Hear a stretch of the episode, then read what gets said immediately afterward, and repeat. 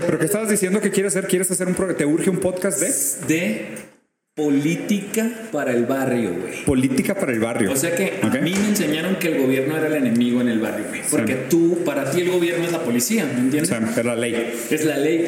Y cuando vives en la alienación social, güey, pues la ley tiene distintas líneas delgadas, güey, entre la normatividad de la violencia y la no. Entonces, eh, pues nosotros no entendemos nada, nos dicen que son el enemigo y no nos metemos a ver de qué se trata, cuál es la división de poder, nada, güey, nada Sí. absolutamente, güey. Terminas vendiendo tu voto en 500 pesos y te va bien, pues, ¿no? Sí. Y luego cuando yo por el arte empiezo a viajar, y eso también ah, abre mis horizontes, además de los libros, eh, que desde morro me gustó un chingo leer, eh, pues empiezo a cuestionarme cosas y a conocer y a perderle esa aberración que le tenía, apatía total a la política, güey. Y eso le pasa a mis compas en el barrio. Y gracias a que he viajado por medio del hip hop, güey, he visto que eso pasa en todos los barrios. Entonces algo que hay que hacer es decirle a la gente, si no haces política, la van a hacer los políticos. Sí. Y ya sabemos cuál es el resultado de eso. Sí, sí, sí. Fíjate que hay, hay una frase que me gusta mucho que siempre la uso, güey. Siempre, siempre la uso. Porque como que nos tienen atrapados en esta idea de no, no, no pienses, no estés dudando, no estés cuestionando, haz. Haz cosas, haz acciones, trabaja, emprende, levántate temprano, échale ganas y la madre. Siempre es échale ganas, el sí. haz, haz, haz, ¿no? Pero hay- hay una frase, güey, que es una, haz de cuenta, un batazo en las dos rodillas de esa idea, güey, que es tengan cuidado, hombres de acción, porque ustedes son meros instrumentos de los hombres de pensamiento. Uf, qué hermoso. güey. Y es un frasezón, güey. está la antítesis de esa que es mucho análisis provoca parálisis. güey. Sí, co- que- completamente. el equilibrio es la clave del Pero, universo. pero ahí te va, ahí te va, te doy una tercera, güey, que es inclusive no hacer nada es un acto. Estoy de acuerdo. ¿Ves? Está chido. Entonces, ahí, Y hay ahí otra que- vámonos con puras chicas, puras frases, jalo, jalo, a ver quién se sabe más quotes, jalo. Eh, la política es muy importante para dejársela a los políticos. O sea, también me gusta el chido. Es un, es un muy buen punto también, güey. Entonces, o sea, ahí lo interesante de esta idea de, o sea, cómo rompemos esa, esa pasividad, pero también entender la pasividad como un potencial acto emancipatorio, güey. O sea, si hay algo interesante ahí. O sea, concuerdo contigo con la lectura de... Y entiendo perfecto, a ver, o sea, yo no vengo, no vengo de una familia de clase baja, baja, pero sí por lo menos media baja. Y para nosotros también la percepción siempre era, pues están en contra de ti, ¿sabes? O sea, no trabajan a tu favor, trabajan como, pues en contra de ti o por lo menos les vale, es como que es indiferente, ¿no?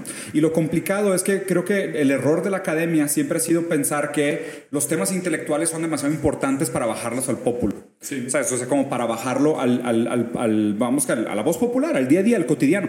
Y de hecho, ahorita que estaba platicando, y una de las cosas que más quería platicar contigo es esta idea de otro de mis filósofos favoritos, dice, somos tan no libres porque no tenemos ni siquiera las palabras para articular nuestra falta de libertad.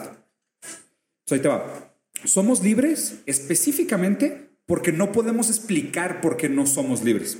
O sea, nuestra incapacidad de darle sentido a un sufrimiento, a un dolor, a una injusticia, a una causa mal representada, a un abuso de poder, nuestra incapacidad de explicar el por qué me molesta lo que me molesta es gran parte del por qué no podemos hacer nada al respecto. ¿Sabes? Entonces, muchas veces, o sea, y, y Lacan decía, la palabra mata la cosa.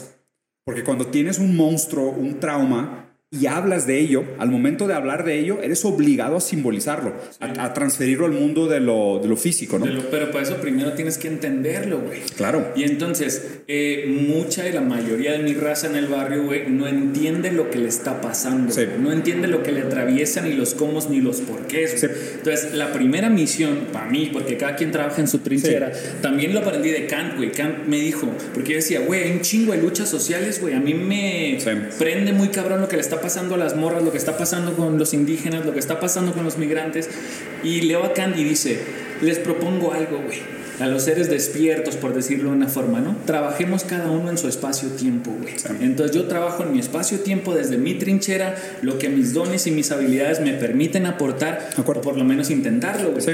Entonces yo creo que lo que yo puedo hacer es hacer cuestionar a los individuos y bajarles herramientas, güey. Digo, eh, obviamente siempre hay una pretensión, en la Sí. intención del ego, no sé de qué chingados, pero es lo que honestamente creo que el sentido común me invita a hacer, güey. ¿Me Sí. explico? Ahí- ahí te va. Y concuerdo contigo y de hecho qué raro que uses la palabra herramientas, ¿no? O sea, yo, yo pasé por muchas épocas y la neta, o sea, me pasa mucho que leo y cambio de opinión. Y, la neta es lo que más le recomiendo a todo el mundo, güey. El, que no lo haga que se revise. Sí, güey. O sea, si estás leyendo y no estás cambiando opinión, estás leyendo los libros equivocados, güey. Me dicen, eso está bien chido porque tiene mucho que ver. Acaba de pasar ayer. Eh, güey, este, tu nuevo videoclip eh, ya no es lo que eras, güey. A mí me gusta el Danger del 2012, bla, bla. Y yo, güey Simón, o sea, y no va a ser lo mismo en cinco años. Claro, güey. Si tú sigues pensando igual, güey.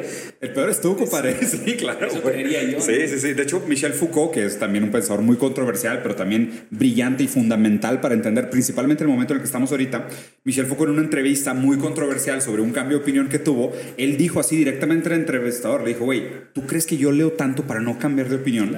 O sea, es, es imposible. Es que sería hipócrita, o soy un pendejo, o no estoy leyendo los libros correctos. Pero, o sea, real, una persona no debería de sobrevivir un buen libro. En, el mejor de los sentidos. O sea, tú deberías de ser capaz de mantener un cierto, cierto nivel de flexibilidad como para decir, leí algo nuevo y cambié de opinión. Pero lo que iba con esto, con la palabra que dijiste de darles herramientas a la gente.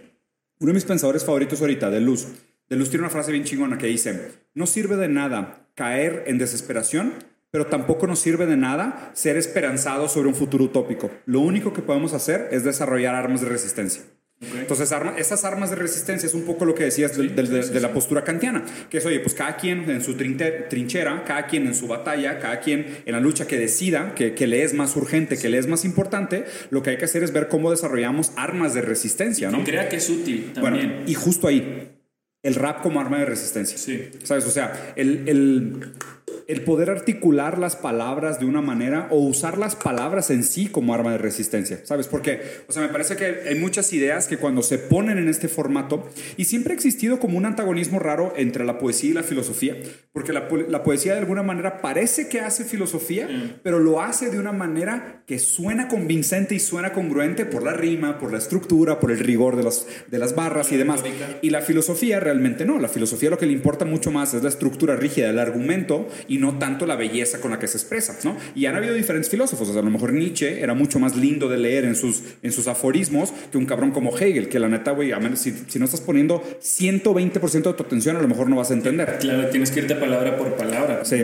Y, y por otro lado, la, la, rima, la lírica, el bardo, ¿sabes? Esto, Toda esta idea de los cantos, de, de las ideas que se pasan porque son pegajosas en su forma, no solo en su fondo, sirven también como herramienta, pues casi propagandística, que puede ser usada en el mejor o en el peor de los sentidos. Pues por eso existen los, los jingles de las canciones, los punchlines de los comerciales. Pues no, un arma es un arma y depende de las manos de quien estés. Exactamente. la rima nace como una mnemotecnia, una necesidad de eh, memorizar las cosas, güey, ¿no? Eh, y luego vienen, eh, pues, los rapsodas y todos sus derivados que vienen a contarle al pueblo lo que está sucediendo, ¿no?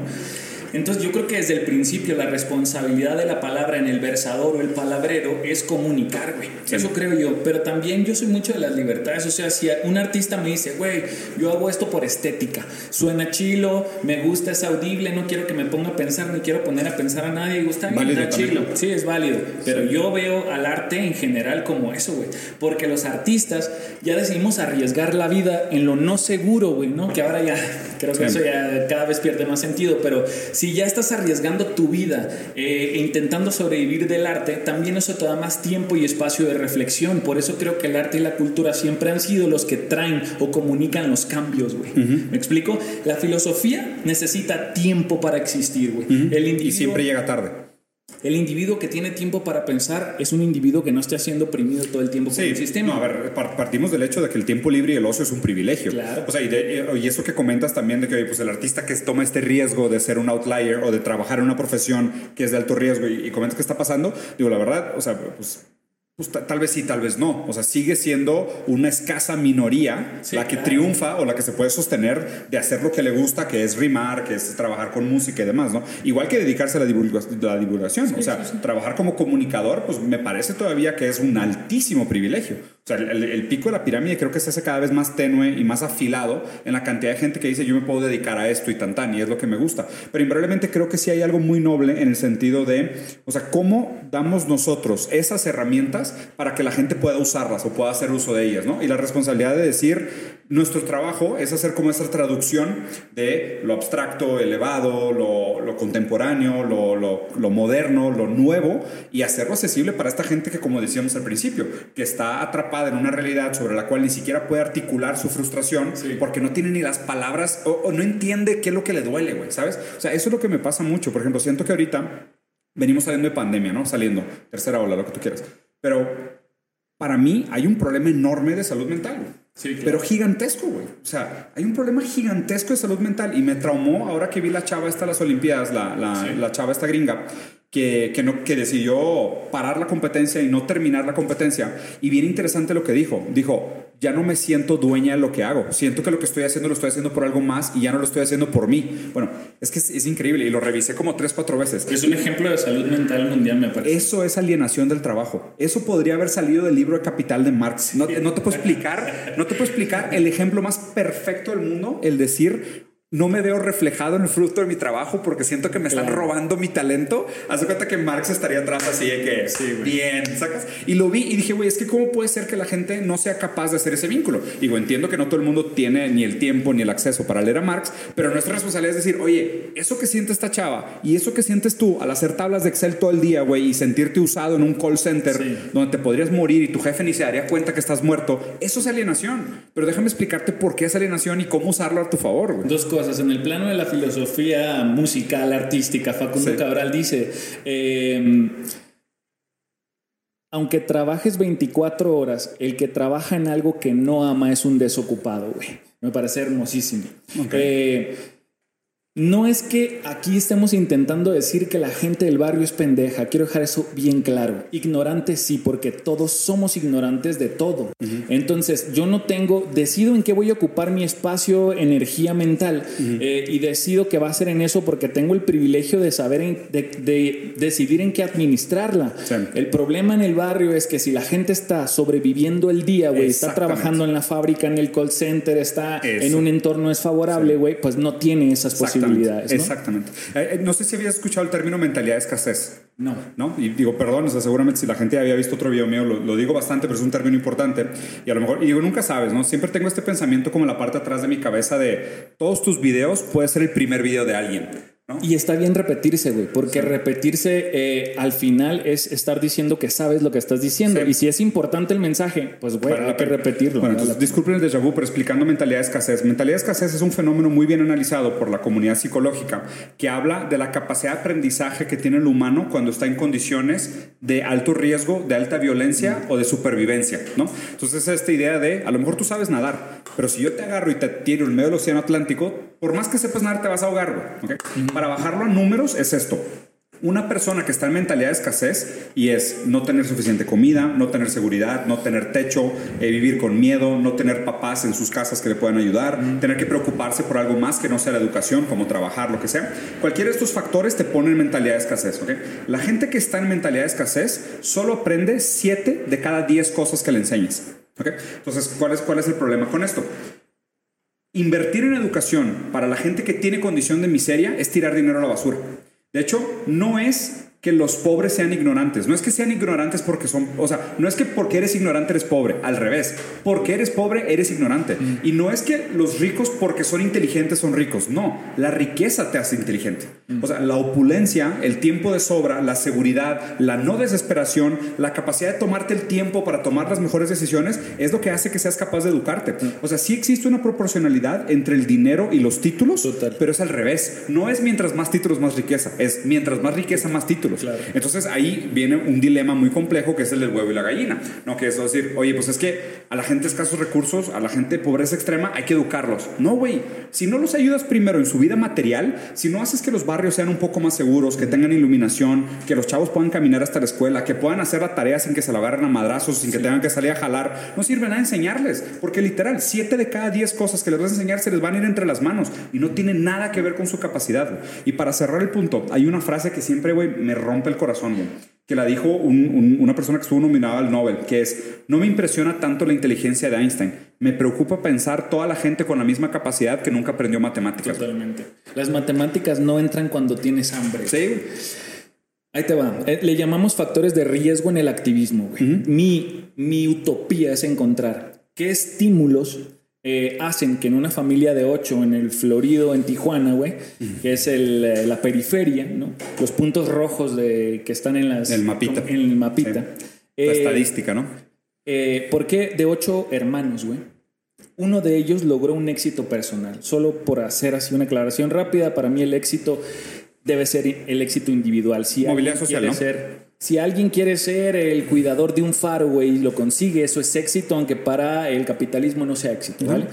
Porque ese individuo logró ese éxito social y los otros ocho, hay tres en la cárcel, a dos los mataron, a otros viven vidas de las que no son ¿Dijiste felices. uno, un- ¿Dijiste uno de ocho? Uno de ocho. Ok, ¿no? Eh, yo tengo amigos, güey, que he conocido en el camino de- del activismo, del arte, del- de la duda, le digo yo, el camino, eh, que vienen de esas familias, ¿no? Yo vengo de esos lugares y de esos contextos. Y yo creo que hay unos factores claros. Uno de ellos es adultos que te dicen que puedes ser quien tú quieras ser, güey, que puedes hacer lo que quieras hacer, güey, y eh, que te ayuden a cuestionarte, a- que te siembren la semilla del criterio, eso es bien importante. Otro factor bien importante es tener algún libro alrededor, güey, o fuentes de conocimiento. Yo digo libros porque para mí son un fuente directo de gran conocimiento, Eh, pero si yo puedo saber qué otros estímulos hicieron que esa gente que creció en el mismo lugar, güey, oyendo las mismas cosas, comiendo la misma comida, eh, si es un factor con el que nace, si es biológico, entonces la vida es demasiado injusta, güey. Si es un factor social, de un estímulo que podemos dar, entonces hay que encontrarlo porque podemos replicarlo, güey, y darle ese estímulo a todos, güey, ¿no? Ok, ahí te va. Si, si me permite hacer como un análisis eh, complementario al que dices, ¿no? Porque yo a grandes rasgos estoy de acuerdo con la manera como lo comentas y de hecho qué raro que hayas usado el ejemplo de uno de cada ocho, güey. ¿Es, es anécdota real o es estadística? No tengo idea. La, Los- desde hace mucho no sé por de dónde salió. Es estadística. O sea, lo más raro de esto es que es estadística. ¿Y por qué digo que es estadística? Ahí te va. O sea, la idea de movilidad, para mí, éxito es movilidad social. O sea, como papá, ahora que, ahora que tienes hijo y felicidades, güey, por tu, por, tu, por tu entrada a la vida familiar tradicional, güey. Este, como papá, la neta, ¿Qué es la movilidad social así en 10 palabras para que toda la gente... subir, de- pasar de clase baja a media baja, de baja a media, de media a media alta. O sea, subir, que tus hijos tengan mejor vida que tú. Ok. ¿ok? O, o que tú tengas mejor vida que tus papás. Sí. Eso, eso es éxito. Éxito es lograr subir el escalón, dar un Hablamos pasito. de calidad de vida y no de dinero en el banco, aunque se parezcan. Obviamente, lo que pasa es que están directamente vinculados. Sí. o sea, porque la salud cuesta, la casa cuesta, la educación cuesta, todo cuesta. El dinero como un medio, ¿no? Como Sí, fin. sí, es totalmente, ¿no? Porque pues, el dinero claramente no es un fin. O sea, no, no existirían suicidios de Para celebrities. muchos, sí. o sea, no existiría suicidios de celebrities si el dinero fuera el fin de todas las cosas. O sea, dinero les sobraba y aún así se dieron un tiro. Entonces, o sea, no, no, no hay, esa correlación es una estupidez. Y aparte, es otra, hay otra cosa muy grave. El, el índice de felicidad como promedio mundial está estancado desde hace casi 50 años. El índice De felicidad de felicidad. global está estancado desde hace casi 50 años. Qué triste, güey. ¿Ves? Es- es- no, güey, está cabrón. Qué o sea, porque dices, güey, es que hemos progresado mucho como sociedad y ahora tenemos drones que entregan pizzas media hora Sí, pero y, puedes pedir, sí, y puedes pedir dildos de colores en cualquier lugar del mundo y te llegan en 15 minutos y puedes bajar streaming de todas las películas que quieras y tienes todo en tu celular, pero seguimos siendo igual de felices. Entonces, ¿para qué? ¿Sabes? O sea, yo por eso siempre pongo en jaque la idea de progreso, porque, o sea, si alguien me va a defender la idea de progreso, yo siempre pregunto cuál es el objetivo del progreso. O sea, ¿a qué tipo de sociedad Si no es bienestar, no, no me sirve tu progreso. Pero entonces, exacto, entonces, si vamos a regresar a bienestar, pues yo te diría, güey, pues es que es mucho más útil un dólar en la mano de una persona que no come a un dólar en la mano de un vato que está desarrollando una tecnología para al espacio. O sea, tendrías que ver la utilidad del dinero y dónde rinde más ese dinero en términos de un retorno de inversión para el bienestar del mundo. ¿ok? Pero, pero sin desviarme, hablando de que lo que comentabas de esta estadística, ¿no? De que uno de cada ocho logra como romper, romper el esquema. ¿ok? Sí. Tu, análisis es un análisis todavía individual, como diciendo, el individuo es en su mayoría, porque obviamente no es blanco y negro, o sea, existe una mezcla entre contexto e individuo, entre sociedad e individuo, ¿no? Tu análisis todavía le pone una mayoría de la carga al individuo, como diciendo, es que él leyó, él tuvo acceso, él a lo mejor tuvo mejor relación con sus papás, él tuvo uno, pero es un tema individual. Pero los estímulos son externos, güey. O sea, yo Bueno. te estoy diciendo que tenemos que ver qué hizo el colectivo para que ese individuo tuviera eso. ¿no? Justo por eso se me hace raro tu ejemplo de uno de cada ocho, porque se parece mucho a la estadística. O sea, casi creo, yo te podría, no, no cuestionar, pero dar la razón, pero desde el otro ángulo. No, no, no, pero, pero te podría dar la razón desde otro lado, como diciéndote, sí, claro, uno de cada ocho, igual que el índice de movilidad social, que es como de un 20%. O sea, por estadística te digo que más o menos un 20%. Pero, pero ¿qué nos sirve? O sea, ¿cómo lo cambiamos? Ahí- es el pedo. Entonces ¿no? ahí te va. Lo que pasa es esto. Tú dices, bueno, es que tu tesis sería, si todos ellos tuvieran los mismos estímulos individuales que el que subió, todos subirían. Es que, es que no hablo de su. Yo, la neta es que no. Tú hablas de éxito, lo que sea, social, lo que sí. sea éxito. ok. Sí. ¿Sabes cuál es el problema? Que tú dices, bueno, vamos a suponer, todos ellos tienen eh, libros, cuidado de los papás, un cierto Sí. nivel de bienestar, ok, pero luego tienes que contrastarlo con el otro lado de la moneda, que son las oportunidades reales. Sí. O sea, si hay oportunidades y hay gente preparada para acceder a esas oportunidades, pues hay más gente capaz. El problema es que venimos de hace años aumentando el índice de escolaridad con los salarios congelados y reduciendo el número de oportunidades.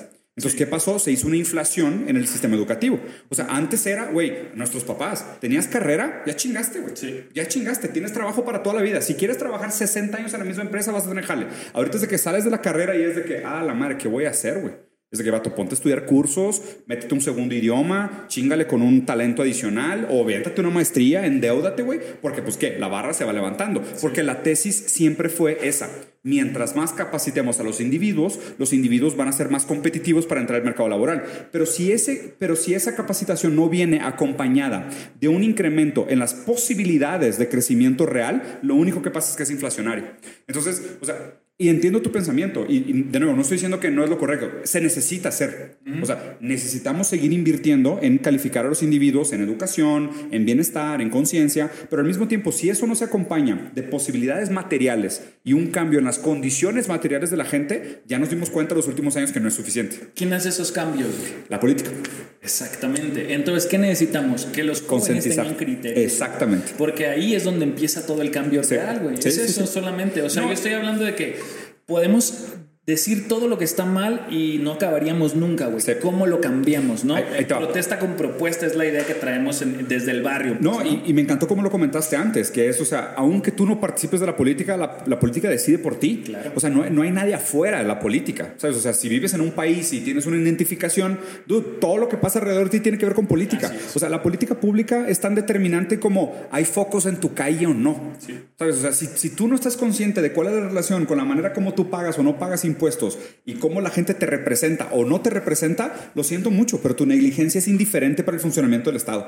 Eso, eso es un problema real. Lo complicado es, o sea, cómo le hacemos que la gente no venda su voto por 500 pesos o mínimo entienda un poco mejor dónde le conviene poner su confianza, cómo escoger mejores representantes, participar del debate público, no caer en la trampa de la propaganda de publicidad y medios masivos. O sea, ahí es donde creo que, y, y- y regreso como a la pregunta original, o sea, el rap de alguna manera empezó como un lenguaje muy urbano, o sea, como un lenguaje subversivo, ¿sabes? Como, como contra el poder en, algún sentido, ¿no? Como un- Sí, no, güey. Es que lo hemos romantizado mucho. Hay claramente una versión del rap que sí nace así, pero hay otra versión del rap. Pero es, es por el mero momento político, güey. Claro. Estás hablando del sur del Bronx, estás Exactamente. hablando de centrificación, Sí. se queman todas las casas de los ricos, se quedan ahí, se hacen los block parties, güey. el arte, el arte de calle. Ahí crece todo Sí. el contexto, Sí. Pero en realidad también viene de la fiesta, que los morros querían fiesta y Sí. expresarse y descubrieron estas herramientas. Totalmente. Entonces está chilo si los raperos no quieren tener este contexto político. Lo que yo creo es que el individuo, no el rapero, el artista. Sí. Si el individuo no lo entiende esto, güey, de que la política nos Sí. atraviesa a todos, güey, de que eso depende de lo que come su mamá hoy, güey, ¿me entiendes? Eh, entonces este, vamos a seguir donde mismo. Sí, sí, sí. Por eso es tan importante eh, entender que si los grandes cambios y las decisiones se hacen ahí, tenemos que o llegar ahí o hacer la presión social necesaria para que se haga lo que queremos que se haga. Sí, y aquí, y aquí pregunta directa, o sea, por ejemplo, ¿cómo surgió tu proyecto este de hablar de estos temas controversiales en formato de rap? Eh, yo crecí con Canal 11 como el canal cultural que veía porque la tele no estaba bien vista en mi cantón, a pesar de crecer en, en un, en un barrio eh, desfavorable, crecí con adultos con criterio. güey. Sí. Entonces eh, era lo único que veíamos y a veces caricaturas en otros lados, ¿no? en otros canales, pero era televisión pública. Entonces de repente me hace la invitación, eh, Gibran Ramírez, que es un político a la izquierda, me dice, oye, güey, voy a hacer un programa. No, no, no, yo no lo conocía, él me vio en el metro porque hay algunos videoclips míos en el metro, en las pantallas. Me dice, eh, pues me dicen que meta algo al inicio, güey, un comediante o algo, pero la neta yo he visto lo que haces, me gusta mucho tu criterio y te ofrezco un espacio sin línea, güey, sin lo que quieras hacer, güey. Entonces yo le dije, quiero, yo ya lo estaba haciendo, eh, hice un par para MTV, güey, había hecho un par de cosas similares, le dije, güey, quiero hacer esto, güey. Ya, ya lo pensaba hacer de alguna forma en YouTube, güey, o en mis redes. Entonces dije, güey, Canal 11. Perfecto, güey. Conecta con tu infancia y todo el pedo, ¿no? Full circle. Estuvo, estuvo muy bonito. y entonces eso me ha hecho, güey, imagínate, tengo que hacer uno cada semana, güey. Entonces eso me ha hecho hacer tres días de investigación, güey, dos días de creación y ir a ejecutarlo. Y eso me ha hecho aprender un chingo y crecer un chingo, porque yo era un apático de la política. He trabajado con el Estado en, desde hace 15 años. Con el Estado te hablo de que yo hago festivales culturales, tengo una especie de empresa no constituida cultural donde hago muchas cosas, güey, experimentales desde la oralidad y desde el hip hop, intentando hacer lo mismo, ¿no? Trabajo en el activismo en la calle, trabajo en cultura ahí y he trabajado con gobiernos de todos los estados, güey, haciendo estos proyectos. Mientras más frentes mejor, la neta. Lo que no hago es hacer publicidad partidista. yo no trabajo con partidos políticos. Ya y siempre he sido apático de la política, ¿no? Entonces trabajo con el Estado porque sé que esos son los impuestos que pago y que pagamos todos, güey, ¿no? Entonces digo, güey, que estos güeyes se lo chinguen o lo usen en otras cosas, lo pues bajamos mejor. y Sí, claro.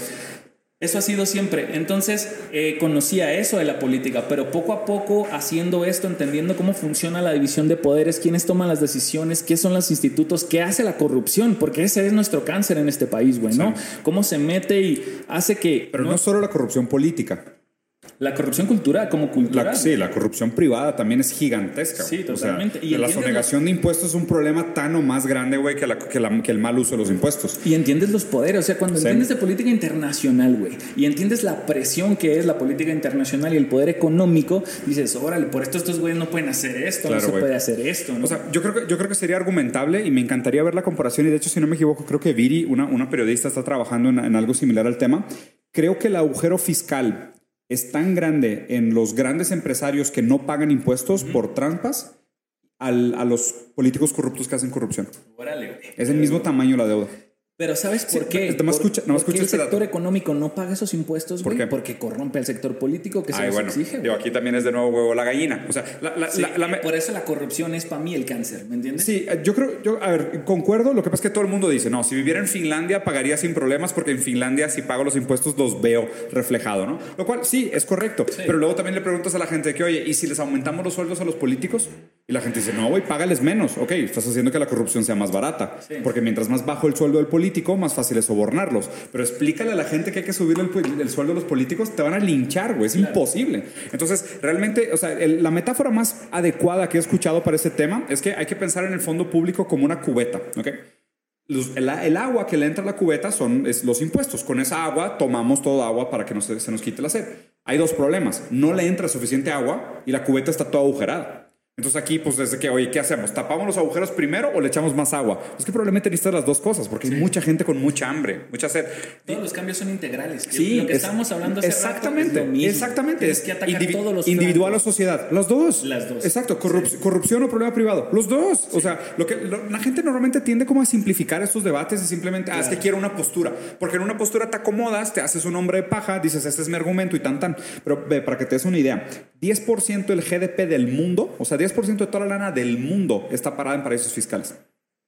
10% es, es un monstruo de dinero. De hecho, dicen, dicen que el pico de dinero parado en paraísos fiscales es prácticamente igual al pico de la deuda de los estados. Y, por, y por obvias razones. O sea, ya cuando te metes a un poquito más de pues economía, pues, pues, claro, güey, estos güeyes no están pagando y el estado, el estado se endeuda, güey. O sea, si estos vatos pagaran, no existiría tanta deuda del estado. Y luego, otra cosa que está cabrona, en, no me acuerdo exactamente el dato, pero en Brasil, y debe ser muy similar en México, la mitad de lo que nosotros pagamos como impuestos, o sea, de IVA, eh, IMSS, eh, ISR y así, la mitad de lo que nosotros pagamos de impuestos se usa para pagar los intereses de la deuda, de la deuda externa. Intereses de la deuda externa. No le hacemos ni cosquillas. No, no, no. es para pagar los intereses. Pero algo que te quería preguntar de tu trabajo. ¿Cuál ha sido los temas que más te han gustado platicar? O sea, de los que investigaste y dijiste, güey, esto no tenía idea, este tema estuvo chingón. Güey, es que cada, cada uno que, como yo elijo de lo que quiera hacer cada semana, güey. ah, te, dan libertad inclusive los temas. el espacio es mío, güey, totalmente. Ni siquiera me revisan. Esto he, hecho programas en vivo que nadie me pide letras anteriores. Está chilo. Eh, gente podrá ver una línea de izquierda en Canal 11 en ciertos programas y yo estoy de acuerdo que existe. Eh, yo no soy político ni defiendo ni a AMLO ni a Morena ni nada. Sí. Eh, Pero ¿de qué lado tienes el corazón? Del lado izquierdo y abajo lo tengo, eso está claro. Mucho menos a los otros, carnal. O sea, eso lo tengo claro. Eh, pero creo que lo que yo hago no debe mancharse con defender con partidos ideología. políticos e ideologías de partidos políticos. Yo solo haría la separación entre ideología y partidos, porque concuerdo contigo que ya meterte el tema partidario sí es un mugrero, es un enlodadero, o sea, no sales limpio de ahí, pero ya hablando de ideologías, La política es muy sucia. muy sucia, y principalmente en Latinoamérica. En Latinoamérica es un asco, güey. Yo, yo, sinceramente yo evito la grilla del político del día a día porque no sales. O sea, una vez que metes el pie no sales. No, no hay es, forma. es- no hay forma. No hay forma. Entonces yo por eso trato también, y aparte también como creo que hay demasiada gente que habla de la grilla, de la novela, del día a día, a mí no me interesa estar ahí. Yo creo que hay otro ángulo del cual muy poca gente está hablando. Yo prefiero hablar de ese. De. ¿Sabes? O sea, yo prefiero mucho más que la gente diga de que, güey, es que, y te lo aseguro, ¿eh? 90% de la, de la gente no sabe la diferencia entre izquierda y derecha. O sea, lo saben de manera popular, de manera propagandista, pero en el momento que les preguntas qué es, no te lo saben definir. específicas Sí, no te lo saben públicas. No, y te doy ejemplos grandes. O sea, yo he platicado con presidentes y expresidentes que batallaron para entender que mi discurso era de izquierda. Imagínate, güey. Presidentes. O sea, no tienes idea Tú de... engañas a la gente, aparte, te ven, te ven blanquito, güey, no dicen nada, pues este güey no es de izquierda, güey, este güey no es chairo, güey. Este güey es white chican. Sí, güey, sí. Soy brasileño para empezar, es lo chido. Si me ponen música, bailo capoeira, cabrón. Sí, güey. Algo bien, bien interesante, primero importante es cuando decimos que la política es muy sucia y terrible y que tienes que tener mucho estómago para eso, güey. Es porque hablamos de la política de partidos buscando el poder. Todo individuo que está buscando el poder para su beneficio individual, güey, Populista. es un asco de individuo que le afecta a todo el- en la comunidad. Entonces, existe otra cosa que es la política y todos somos políticos, no puedes escapar de eso porque todas tus acciones son una política. lo, que, lo que me parece que hay que hacer ya es eh, estudiar, entender, abrirnos, dejar de temerle, güey, y entender cómo funciona solamente la administración de nuestros impuestos, güey. Para empezar. Para empezar. Sí, de acuerdo, Pa' de acuerdo, empezar. de acuerdo Pa' poder contigo. saber qué quiero exigir Sí. y qué Sí, no, qué está. Entender, güey. Porque algo que, eh, sobre tu pregunta, güey. Yo leo un encabezado, güey, de un periódico, güey. No mames, cuando Me lo mama, investigo, cuando lo investigo es todo lo contrario a lo que decía el encabezado. Pura propaganda. Machín, todo Sí, el mundo sí. está en los medios de comunicación tirando ganchos, trabajando para su lado, barriendo para su lado. Entonces es bien difícil crearte una opinión individual, güey, si no investigas. Jamás. Compa, ¿tú qué crees que porque viste varios medios ya sabes algo? No, güey. Si no lo investigas, si no te metes, si no te, te pones a discernir de verdad. Eh, no, no lo has entendido Sí. y descubres cosas tremendas de cómo funciona realmente la política, de cuáles son los acuerdos, los acuerdos no firmados, güey, los pactos no firmados políticos que al final son de la gente que toma las decisiones de nuestro día a día, pues, ¿no? Y una cosa más que, que- que me quedó en el tintero es, eh, es muy noble la, sí, el, lo que queremos hacer, güey, que creo que en eso co- coincidimos, Sí. de brindarle herramientas a los demás, güey, ¿no? A quien lo quiera agarrar. Yo, yo no digo que quiero que pienses lo que yo te estoy diciendo, yo quiero que pienses, ¿no? O sea, te hago cosquillitas a la curiosidad Igual. y si te logro hacer curiosidad, gané, güey. Igualito. Bueno, ¿por qué lo hago, güey? Por mero sentido común. O sea, es algo, eh, no es que uno crea que es la panacea, güey, que es el Mesías, que vienes a transformar. Yo he visto que cuando esos estímulos en el barrio de, de- de esa familia de ocho, uno de esos morros, güey, despierta su conciencia, por decirlo de una forma, se convierte en un agente de cambio. Entonces, si podemos convertir a más entes en agentes de cambio, vamos a poder iniciar de verdad una transformación. Estoy 100% de acuerdo contigo y Marx también estaría 100% de acuerdo contigo. Porque Groucho o Carl. Sí, los dos. Probablemente los dos, porque es conciencia de clase. o sea, es, sí, sí. es entender cómo funciona la dinámica social y de qué lado de la dinámica está- eh, social estás y cuáles son los intereses que funcionan a tu favor y en tu contra, que es lo que la gente muchas veces no tiene claridad, güey. Y, es, y, y- y lo, lo planteas muy bien como diciendo esta cultura de Twitter y de redes sociales que solo los encabezados y no tiene la paciencia para meterse, güey, a las tripas de las cosas para ver cómo realmente funciona, pues queda, queda pues muy desabrigado. Y, y justo como la frase que dijimos al principio, ¿no? Lo que la gente tiene que tener mucho miedo es que si tú no piensas tus decisiones, quiere decir que alguien más las pensó por ti. Y yo siempre he planteado esta idea de que lo que a mí me gustaría trabajar y lo que creo que he estado trabajando es esta idea de despertar en la gente el pensamiento crítico. Pero el pensamiento crítico, lo que no digo tanto, es que funciona en contra de otro tipo de pensamiento, que es el pensamiento transaccional. Pensamiento transaccional es lo que te enseñan a hacer a menos de que te pares para pensar. ¿No? Y, y lo que hablábamos al principio de que el no hacer también es un acto. El pensamiento transaccional, ¿estás de cuenta? Tú agarras los encabezados y si lees 10, ya tienes una conclusión. Sí, güey. ¿Sabes? Porque el pensamiento transaccional es cabrón. Sí. Tú dices, ah, es que si A le pegó a B y B le prestó a C y C le robó a E, ah, bueno, pues Ya entonces la respuesta es H, güey. ¿Sabes por qué? Porque el pensamiento transaccional casi te da la respuesta, güey. Y, y tú te sientes de que, ay, güey, conecté cuatro encabezados y ya sé qué pensar. Te están viendo la cara, güey. Sí, güey. o sea, el pensamiento crítico es decir, ¿por qué me están diciendo lo que me están diciendo? ¿Por qué las cosas se me presentan de la manera como se me presentan? Y ya cuando cuestionas, inclusive los encabezados, es de que, oye, espérate, hay más, ¿no? Resistirte a ese pensamiento transaccional es lo que deberíamos de hacer. y fíjate que ahí, inclusive, hay herramientas poéticas y rítmicas que nos ayudan a hacer ese tipo de cosas, como cambiar las expectativas, jugar con la metáfora, o sea, hacer que la gente se saque de onda, güey, con, la, con el delivery, cambiar el punchline. Pensamiento lateral. Exactamente. güey.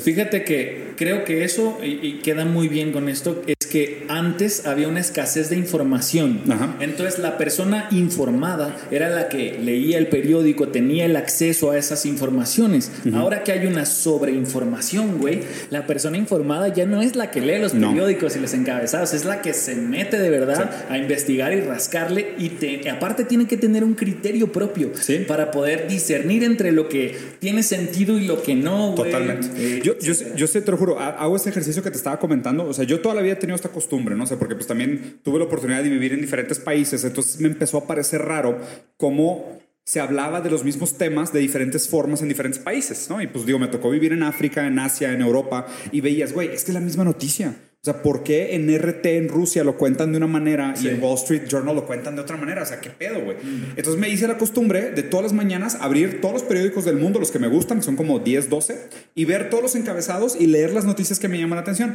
Y lo más interesante es que digo, pues esto es, esto es siempre, ¿no? Que la gente debería saber. O sea, las noticias siempre son, siempre han sido falsas. O sea, esta idea de que ah, hay noticias falsas y noticias reales. No, todas las noticias son falsas. ¿Por qué? Porque todas tienen una postura subjetiva.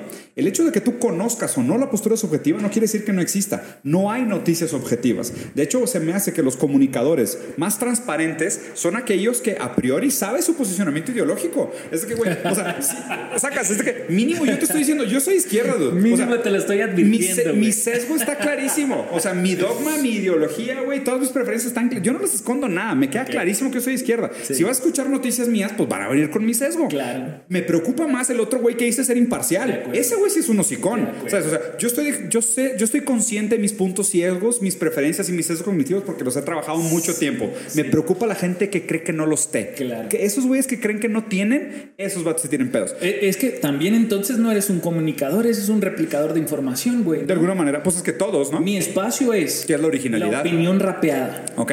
Y entonces lo que, lo que te dice ese título es que estoy dándote mi opinión. Totalmente, pero es tuya. Y obviamente, por más, yo soy juez de batallas, güey, internacionales y tengo que ser lo más objetivo posible. Claro. Pero yo sé que el ser humano no puede ser 100% objetivo. No hay, Por más sí. que yo lo ejercite. y Fíjate, diga- 100% se me hace altísimo. No podemos ser ni el 30, güey.